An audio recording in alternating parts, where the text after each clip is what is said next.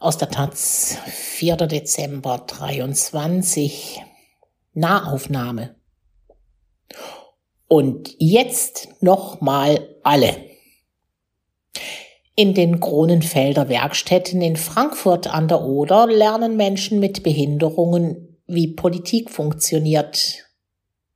Das Projekt will die Teilnehmenden dazu ermutigen, bei der Landtagswahl in Brandenburg ihre Stimme abzugeben. Viele von ihnen haben mit Politik bisher wenig am Hut. Aus Frankfurt oder Sabina Zollner und Tina Eichner. Habt ihr schon mal was vom Behindertenbeirat gehört? fragt Janine in die Gruppe. Stille. Dann sagt eine junge Frau, schon mal gehört, aber was die machen? Keine Ahnung. Sie vertreten Menschen wie euch und setzen sich für euch ein, antwortet Janine. Die 27-Jährige sitzt in einem Seminarraum der Kronenfelder Werkstätten in Frankfurt an der Oder. Der Raum ist schlicht gehalten. Neben einem Whiteboard steht ein Tisch mit Sprudelwasser, Kaffee und Keksen.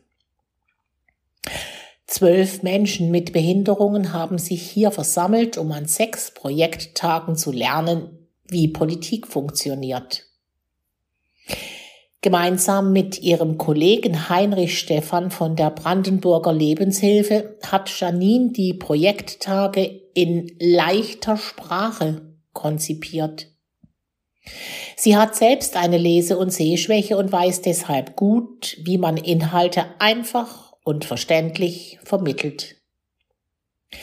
Die Taz hat die Workshops von Juli bis November begleitet. Die Themen Gerechtigkeit, politische Teilhabe, Gesetze, Wahlen, Umwelt und Nachhaltigkeit. Es ist ein Crashkurs in Politik, der die Gruppe zur politischen Teilhabe ermutigen soll. Denn bei den letzten Landtagswahlen gingen nach Eindruck von Werkstättenmitarbeitenden nur sehr wenige aus den Kronenfelder Werkstätten wählen. Politik ist vielen der Teilnehmerinnen fremd. Das wollen Heinrich Stephan und Janine ändern. Die Werkstätten selbst liegen inmitten von grünen Feldern, nur wenige Autominuten vom Stadtrand von Frankfurt – einer von vier kreisfreien Städten Brandenburgs, entfernt. Auf dem Gelände reihen sich Bauernhäuser neben modernen Holzneubauten. Vor dem Hauptgebäude spielen an diesem Sommertag Anfang Juli einige Leute Tischtennis. Andere stehen in kleinen Gruppen am Rand und unterhalten sich. Man sieht Menschen mit und ohne Rollstuhl, Teenager und ältere Menschen. In den Werkstätten wird geschreinert, gegärtnert und getöpfert. Sie geben Menschen eine Arbeit, die auf dem regulären Arbeitsmarkt nicht ankommen. Die Teilnehmerinnen sind zwischen 19 und 56 Jahre alt. Sie haben alle unterschiedliche kognitive oder psychische Behinderungen. Manche kommen direkt von der Förderschule, andere haben bereits eine Ausbildung angefangen, dann aber bemerkt, dass sie sich damit überfordert fühlen. Sie sind jetzt in der Werkstatt, um herauszufinden, mit welcher Tätigkeit sie sich wohlfühlen. Und wieder andere waren bereits auf dem Arbeitsmarkt. Ihr Krankheitsbild hat sich aber so entwickelt, dass sie jetzt nicht mehr in der Lage sind, regulär zu arbeiten. Die unterschiedliche Leistungsfähigkeit der Teilnehmerinnen ist auch eine Herausforderung für das Dozentinnenteam. Denn jede, jeder soll bei den Inhalten mitkommen. Die richtige Kommunikation zu finden ist Kernaufgabe der leichten Sprache. Dabei sind es oft kleine Dinge, die einen großen Unterschied machen. Regelmäßige Pausen, um die Konzentration der Teilnehmenden beizubehalten. Oder etwa eine Karte, die man heben kann, wenn man etwas nicht versteht.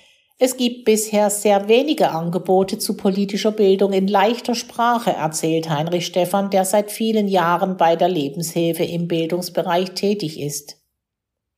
Das war auch der Anreiz für das politische Bildungsprojekt. Gerade in einem Bundesland, in dem die AfD mit Umfragewerten von 32 Prozent bei den Landtagswahlen im kommenden Jahr die stärkste Kraft werden könnte, ist politische Bildung so wichtig wie nie zuvor. Denn ein Wahlerfolg der AfD hätte auch Folgen für Menschen mit Behinderungen. Im Wahlprogramm der Rechten zu den Landtagswahlen 2019 kommen sie mit keinem Wort vor. Aber im MDR Sommerinterview im August weckte der Thüringer Fraktionschef der AfD und Rechtsextremist Björn Höcke mit seiner Aussage über Ideologieprojekte wie Inklusion, die unsere Kinder nicht weiterbringen würden, böse Vorahnungen und laute Proteste von Behindertenverbänden.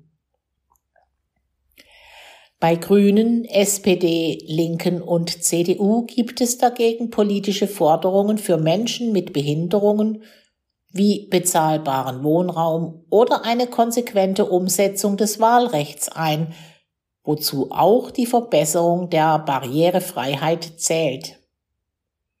In Brandenburg waren bei der Bundestagswahl 2021 laut Landeswahlleitung nur 68 Prozent der Wahlbüros barrierefrei. Die 19-jährige Sabrina Schulz weiß bisher wenig über die unterschiedlichen Parteien in Deutschland. Nur bei den Grünen fällt ihr ein, bei denen geht es um die Umwelt. Sabrina leidet unter einer fetalen Alkoholspektrumsstörung, was sich auf ihre Aufnahmefähigkeit und Sprache auswirkt. Sie braucht manchmal einen Moment länger, um auf das Gesagte zu reagieren. Mehr über Politik zu erfahren, war für sie eine Motivation, an den Projekttagen teilzunehmen. Sabrina hat sich wie alle anderen Teilnehmerinnen freiwillig angemeldet. Derzeit macht sie eine Berufsausbildung in den Werkstätten. Zuvor hat sie eine Ausbildung in der Gärtnerei angefangen. Das war ihr aber zu schwer, weil sie dort zu viele botanische Begriffe auswendig lernen musste. Ob sie Politikunterricht in der Schule hatte? Ja schon, aber da sei nicht viel hängen geblieben.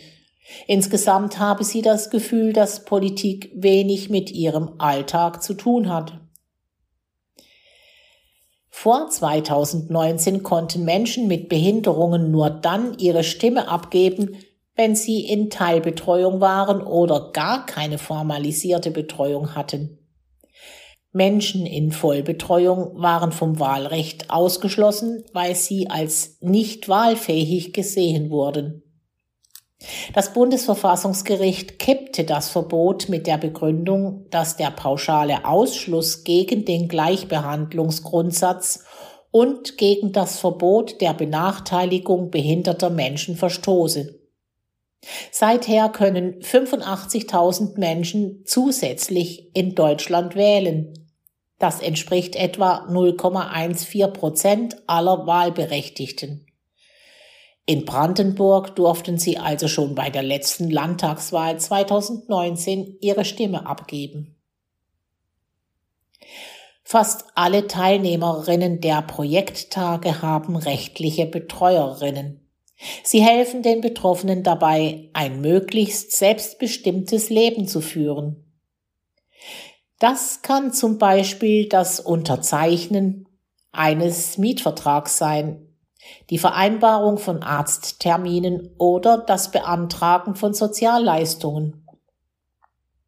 Mindestens drei Betreuerstunden pro Monat gewährt der Gesetzgeber. Die rechtliche Betreuung kann ein Familienmitglied sein, die Partnerin, eine Vertrauensperson oder eine externe Person.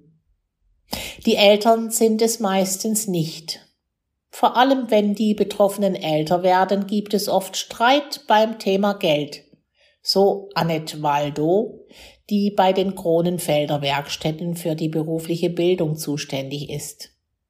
Da sei es hilfreich, eine neutrale Person von außen zu haben, die unter die Arme greift. Die Betroffenen können, sobald sie volljährig sind, selbst entscheiden, ob sie weiter von einer ihnen nahestehenden Person oder einer rechtlichen Betreuung vertreten werden wollen. Die rechtlichen Betreuerinnen werden ihnen per Amtsgericht zugeteilt. Wie nah sich die beiden dann stehen, ist von Fall zu Fall unterschiedlich. Die Grundidee ist jedoch, dass die betreute Person so selbstbestimmt lebt, wie nur irgend möglich. Und zur Selbstbestimmung gehört eben auch, dass Menschen mit Behinderungen in ihrer politischen Meinungsbildung gestärkt werden. Teil der Gesellschaft zu sein und in dieser auch etwas bewegen zu können, in den Diskussionen kommt laut Stefan immer wieder die Frage auf, was politische Teilhabe überhaupt bringen soll. Der fehlende Glaube, dass man mit dem eigenen Engagement oder der eigenen Stimme etwas verändern kann, komme auch daher, dass Menschen mit Behinderungen sehr viel Kontakt zu staatlichen Institutionen über das Sozialsystem haben, weil sie beispielsweise bestimmte Leistungen beantragen müssen. Dort werden ihnen oft Steine in den Weg gelegt. Diese Frustration trägt dazu bei, dass sie wenig Interesse für Politik haben, beschreibt Stefan. Dass in den Werkstätten die politische Beteiligung noch relativ gering ist, hat man bei der letzten Landtagswahl gemerkt. Die wenigsten gingen zur Wahl. Die meisten sind sich einfach unsicher, wo sie ihr Kreuz setzen sollen, beschreibt Waldo. In der Gruppe wussten viele gar nicht, dass sie überhaupt wählen dürfen, berichtet auch Stefan. Viele hätten zudem schlicht Angst, was sie bei einer Wahl erwartet. Diese Angst zu nehmen und die Teilnehmerinnen besser auf die Wahl vorzubereiten, ist ein Anspruch an die Projekttage. Nächstes Jahr wollen die Werkstätten deshalb auch einen Wahltag simulieren. Wahlurnen sollen aufgestellt sowie Stimmzettel verteilt werden, um die Teilnehmenden die Wahl mental durchspielen zu lassen. Laut dem Teilhabebericht des Ministeriums für Arbeit und Soziales von 2021 hat die Wahlbeteiligung von Menschen mit Behinderung in den letzten Jahren zugelegt und lag zuletzt nur wenige Prozentpunkte unter der Beteiligungsquote der Menschen ohne Behinderung. Insgesamt lässt sich seit 2009 eine kontinuierliche Steigerung der Wahlbeteiligung von Menschen mit Behinderung beobachten. Dass sie inzwischen häufiger an die Wahlurne treten, hängt vermutlich damit zusammen, dass sich die Barrierefreiheit insgesamt verbessert habe, sagt Per Brocke von der Lebenshilfe. Er meint damit mehr Informationen in leichter Sprache und bessere politische Rahmenbedingungen wie das Bundesteilhabegesetz. Zur Barrierefreiheit gehört aber nicht nur die politische Bildung, sondern auch der Zugang. Allein der Weg zum Wahlbüro kann für viele eine Herausforderung darstellen, wenn dieser nicht barrierefrei gestaltet ist. Diese Hürden sind oft für die anderen Wählerinnen unsichtbar. Ob eine Wahl barrierefrei ist, hängt oft an Kleinigkeiten. Gibt es eine Rampe, um in das Wahllokal zu kommen? Ist der Wahlzettel auch in Blindenschrift vorhanden?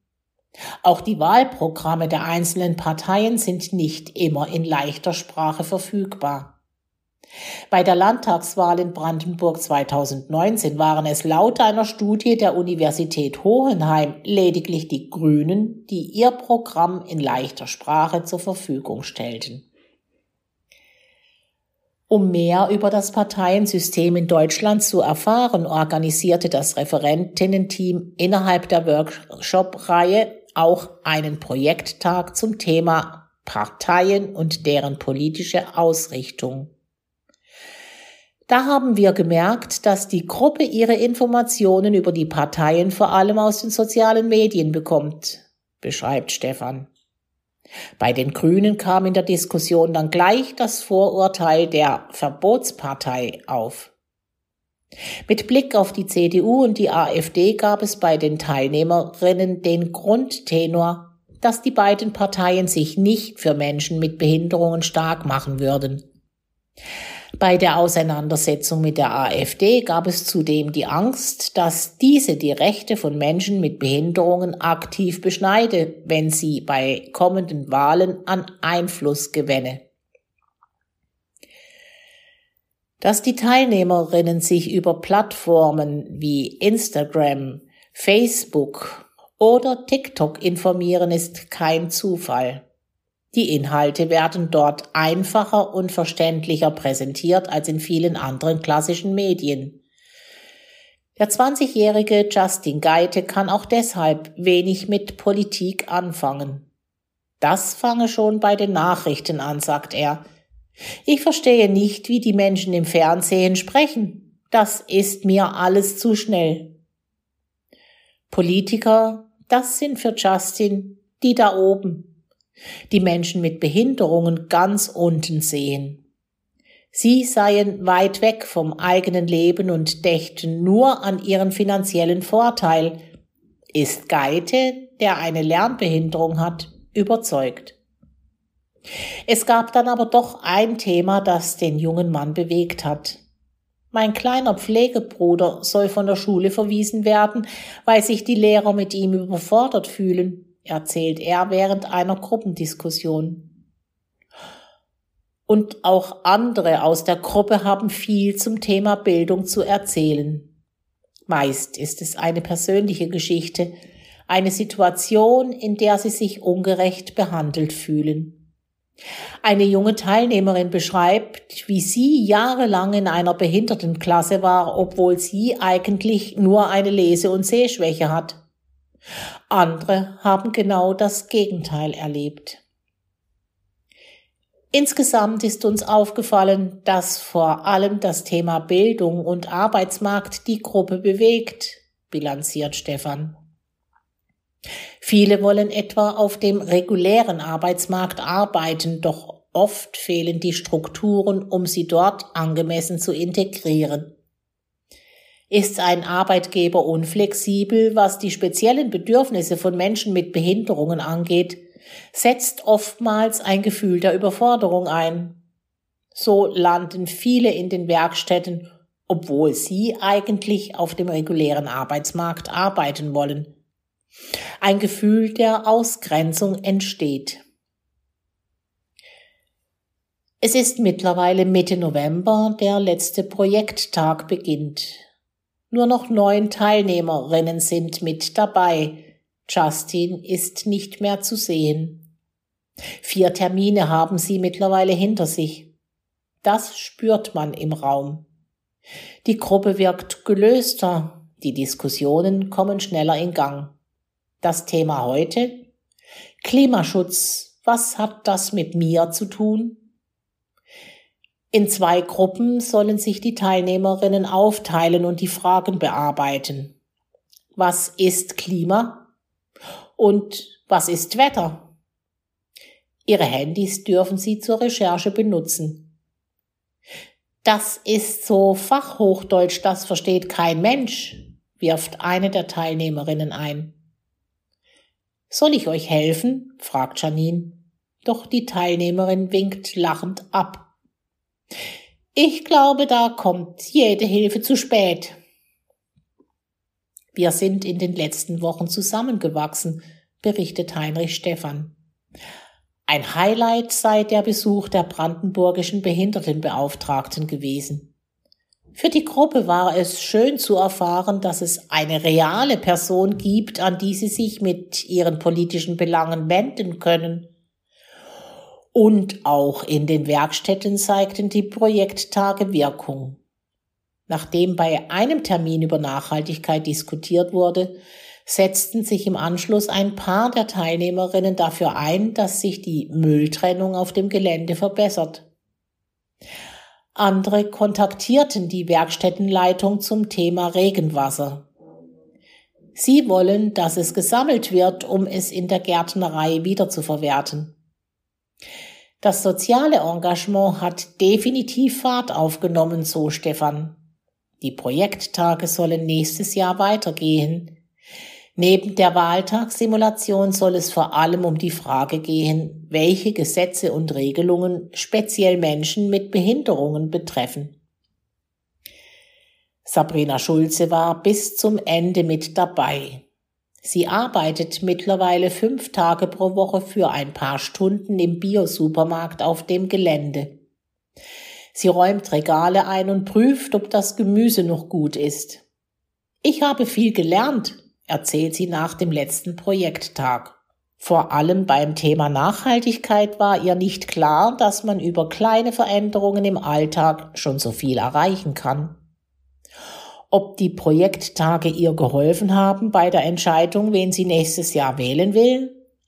Das weiß sie noch nicht so genau, aber sie will auf jeden Fall ihr Häkchen setzen. Die Angst vor der Wahlurne wurde ihr also schon mal genommen.